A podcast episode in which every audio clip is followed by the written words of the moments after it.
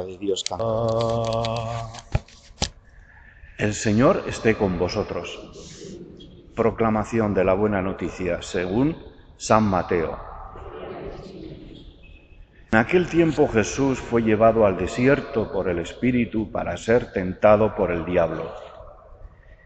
Y después de ayunar cuarenta días con sus cuarenta noches, al fin sintió hambre. El tentador se le acercó y le dijo, Si eres hijo de Dios, di que estas piedras se conviertan en panes. Pero él le contestó, Está escrito, no solo de pan vive el hombre, sino de toda palabra que sale de la boca de Dios. Entonces el diablo lo llevó a la ciudad santa, lo puso en el alero del templo y le dijo, Si eres hijo de Dios, tírate abajo, porque está escrito, ha dado órdenes a sus ángeles acerca de ti y te sostendrán en sus manos para que tu pie no tropiece con las piedras. Jesús le dijo, también está escrito, no tentarás al Señor tu Dios.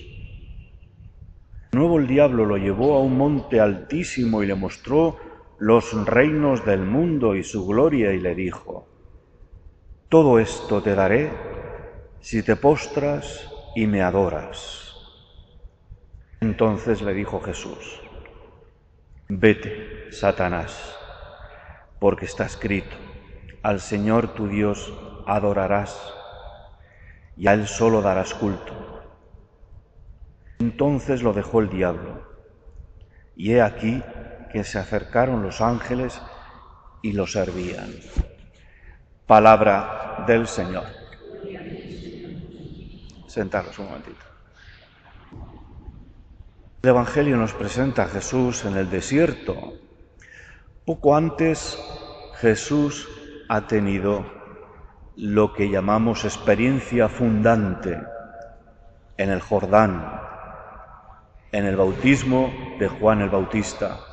Allí Jesús se ha puesto en solidaridad con todos los pecadores en la fila esperando el bautismo. Y es en ese momento cuando recibe la iluminación de Dios. Dios le confirma como su Hijo amado, el predilecto. Jesús necesita tiempo para asumir esa iluminación que ha recibido. ¿Será verdad? Se pregunta.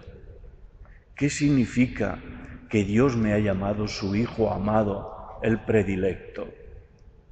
¿Cuál es la misión que Dios tiene para mí? En ese tiempo de retiro en el desierto, Jesús es tentado para llevar a cabo su misión sin contar con su Padre Dios es tentado para realizar su misión desde el poder que le confiere su divinidad, el poder de cambiar las piedras en pan. ¿Cuántos adeptos podría conseguir haciendo con ese poder milagros espectaculares? Jesús es tentado a utilizar el prestigio y la fama con milagros espectaculares que llamen a la gente a adorarle y a reconocerle como el Mesías de Dios, tirándose desde el alero del templo o cualquier otra situación que deje a la gente entusiasmada. Jesús es tentado también a ser un Mesías que con mucho dinero pueda conquistar las conciencias de todos. De hecho, sus apóstoles esperarán recibir prebendas de Él cuando se proclame el Mesías. Pero no. Jesús resiste a todas esas tentaciones y acepta ser el Mesías que ha descubierto ser cuando está en solidaridad con los, con los pecadores delante de Juan el Bautista. El Mesías pobre, servidor, sufriente, que entrega su vida en la cruz. Ese es el mesianismo que Dios le pide. Tú eres mi Hijo el amado. Esta es la misión que te conmiendo. La liturgia de hoy nos pone a la entrada la tentación de Adán y Eva, nuestros primeros padres, que es muy parecida. Si coméis del fruto del conocimiento seréis como dioses. Es la tentación de hacer las cosas sin contar con Dios, desobedeciendo a Dios, dando la espalda a Dios, buscando mi propia promoción, lo que a mí me gusta y que todos me quieran y me adoren, sin contar con Dios. En una palabra, renunciando a lo que es nuestra naturaleza humana, que está llena de precariedad y de debilidad. Nos rebelamos para aceptar esto, que nos equivocamos, que somos débiles y que necesitamos todos los días de nuestra vida la ayuda de los demás y sobre todo la ayuda de Dios.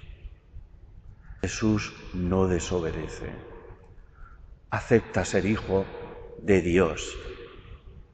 La tentación del diablo. Si eres hijo de Dios, si eres hijo de Dios, tírate desde aquí, convierte las piedras en pan. No, el Hijo de Dios es el que obedece a su Padre y realiza la misión que le ha encomendado no de esa manera, sino como Dios quiere. Y nosotros estamos asediados continuamente también por las tentaciones. La tentación a construir nuestra vida sin contar con Dios ni con los demás, pisoteando al que tenemos al lado para ser más que Él, robando para tener más, haciendo incluso una maledicencia para conseguir doblegar al otro y sus ideas. Políticos que son capaces por mantener su puesto de malversar, de perder sus ideales de engañar al votante. Clérigos que para ser queridos y ascender en el colofón son capaces de vender el Evangelio y su alma para ser reconocidos. Y cada uno de nosotros, tentados cada día de ser deshonestos, de no ser honrados con lo que tenemos, de tener una vida llena de quejas por lo que tenemos, por no y no reconocer la bondad que cada día recibimos de Dios, las cosas buenas y reconocer también la bondad de las personas que nos rodean, intentando pasar por el mundo como seres humanos, seres humanos necesitados de cariño y de amor pero que para conseguirlo no hacen cosas que vayan contra la naturaleza humana, sino que lo aceptan la precariedad y elevan cada mañana su plegaria a Dios. Ayúdame, Padre, a ser tu Hijo y hermano de todos, como lo fue mi hermano mayor, Jesucristo.